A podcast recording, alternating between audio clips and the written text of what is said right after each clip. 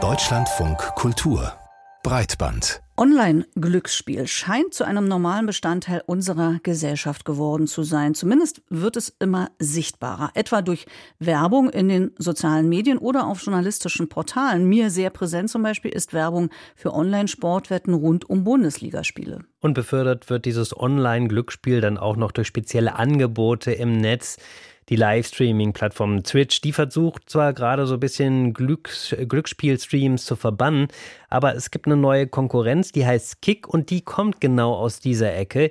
Ist auch keine große Überraschung, denn finanziert wird die Plattform von einem Cyber-Krypto-Casino namens Stake. Jetzt versucht die Plattform den Platzhirschen Twitch zu verdrängen mit sehr, sehr viel Geld. Allein der in der Szene sehr bekannte Streamer XQC erhält 100 Millionen Dollar, um zu Kick zu wechseln. Auch viele deutsche Streamerinnen haben Ablöseangebote bekommen. Das alles passt in das Bild, dass die Glücksspielindustrie immer mehr versucht, sich in die Mitte der Gesellschaft zu reinzuschleichen. Klar, und viele träumen natürlich irgendwie vom großen Gewinn, aber einige haben ja schon richtig Spaß daran, einfach nur zu gucken, also anderen dabei zuzuschauen, wie die zocken und daddeln.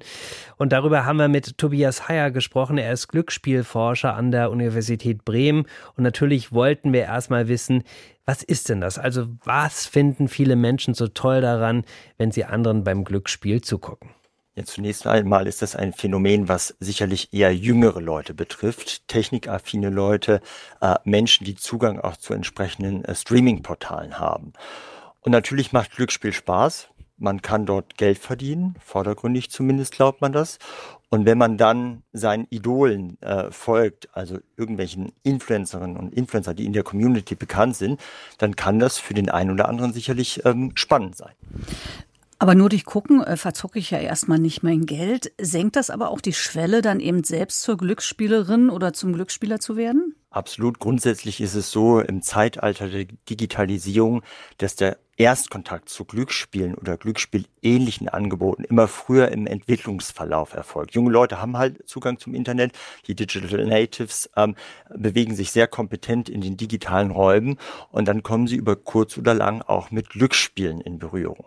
Und das ist aus der Perspektive der Suchtprävention sicherlich kritisch zu beachten, weil wir wissen aus der Forschung, egal ob Cannabis, Alkohol oder Glücksspiel draufsteht, je früher sie einen Erstkontakt zu den entsprechenden Suchtmitteln haben, desto wahrscheinlicher ist eine nachgelagerte Problementwicklung.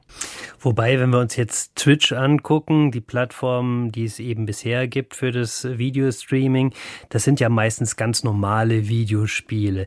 Das hat ja mit Glücksspielen erstmal nichts zu tun, oder? Da würde ich widersprechen. Also ich, es gibt eigentlich die ganze Palette an tatsächlichen Glücksspielen, aber auch glücksspielähnlichen Angeboten, die gestreamt wird. Klassisches Glücksspielbeispiel ähm, ist das Casino- oder Automatenspiel, wo früher jedenfalls Jens Knossalla, Knossi oder Montana Black äh, sich beim Glücksspiel quasi gefilmt haben. Äh, entweder über Livestreams oder sie haben entsprechende Highlight-Videos, die geschnitten sind, nachträglich hochgeladen.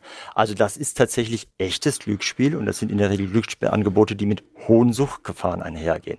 Aber das Ganze können wir ähm, erweitern. Ich habe zahlreiche Videos gesehen, wo so etwas Simples wie Rubbellose freigerubbelt werden. Auch da streamen sich die entsprechenden Influencerinnen und Influencer und das reicht dann bis zu den sogenannten Pack-Openings äh, oder Lootboxen. Auch oder Pokémon-Cards beispielsweise. Auch das sind Phänomene, die kein Glücksspiel im engeren Sinne darstellen, aber zumindest Glücksspielelemente aufweisen. Vielleicht können Sie das kurz erklären. Was ist denn eine Lootbox? Lootboxen sind ja sogenannte Beutekisten, die können Sie erwerben im Rahmen eines Computerspiels. Der Trick daran ist, dass Sie nicht wissen, was Sie erwerben. Ähm, das die Inhalte, das sind Skins, irgendwelche Items, die einen Spielvorteil mit sich bringen, in der Regel oder von kosmetischer Natur sind, eine schöne Waffe beispielsweise. Aber sie wissen halt nicht, was sie, was sie erhalten. Sie investieren Geld, wissen nicht, was sie bekommen. Und das, was sie bekommen, hat in der Regel einen monetären Gegenwert, so dass das im Prinzip drei Kriterien sind, die auch Glücksspiele erfüllen.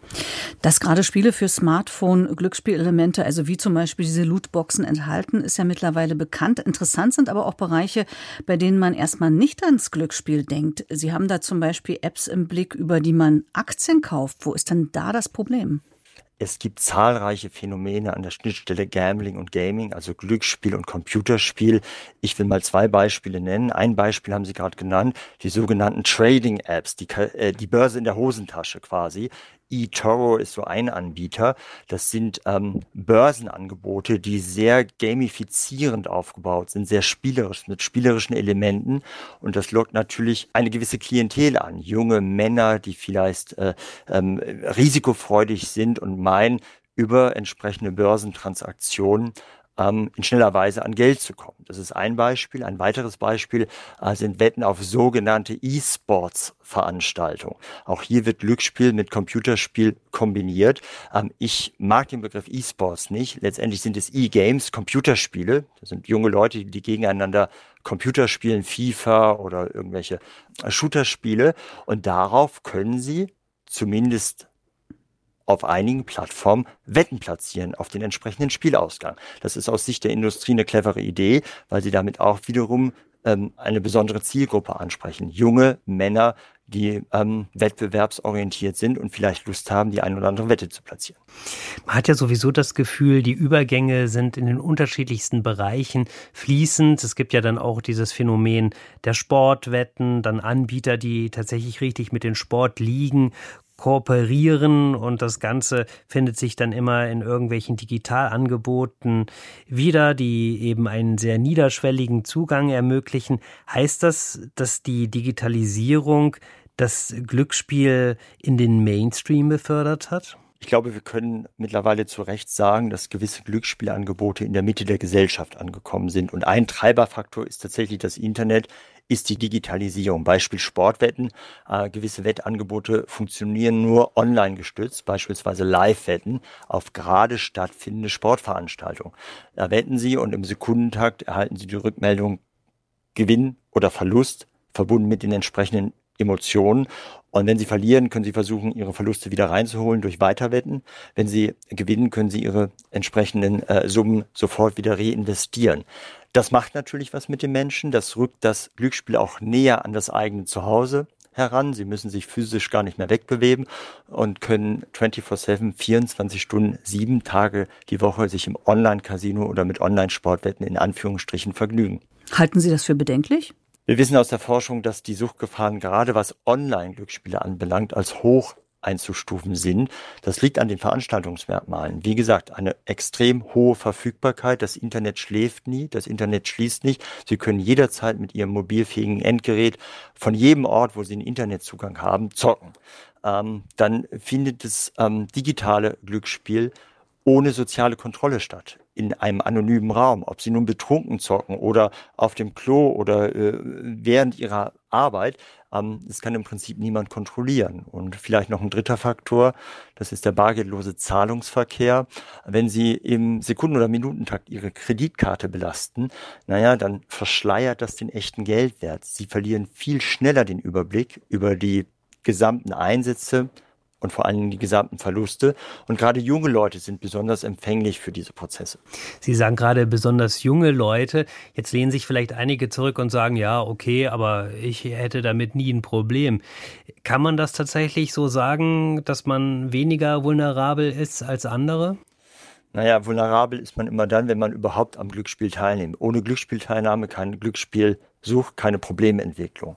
Äh, und wir wissen aus der Forschung, dass grundsätzlich jede Personengruppe betroffen sein kann, aber es gibt unterschiedliche Risikopotenziale. Wir sprechen hier von Risikogruppen und die kann man im Glücksspielbereich ähm, ziemlich genau benennen. Junge Leute, eher männlich, eher mit Migrationshintergrund, ähm, übrigens auch Mitglieder von Sportvereinen. Hier ist der Treiberfaktor das Sportinteresse, die Sportbegeisterung, das Sportwetten. Oder auch Kinder, die mit einem glücksspielsüchtigen Elternteil aufwachsen, auch die haben ein erhöhtes Risiko, selbst später exzessiv zu zocken sagt der Glücksspielforscher Tobias Heyer. Und jeder kann sich ja vielleicht auch selbst nochmal überprüfen. Wer hat nicht möglicherweise schon mal gedacht, wenn man an so einer Lottobude vorbeigeschlendert ist und da dieses große Plakat irgendwo prangte, 120 Millionen im Euro-Jackpot. Ich äh, hole mir doch nochmal kurz den Lottoschein oder so. Also ich glaube, äh, da sind doch mehr Menschen äh, verführbar, als man so denkt.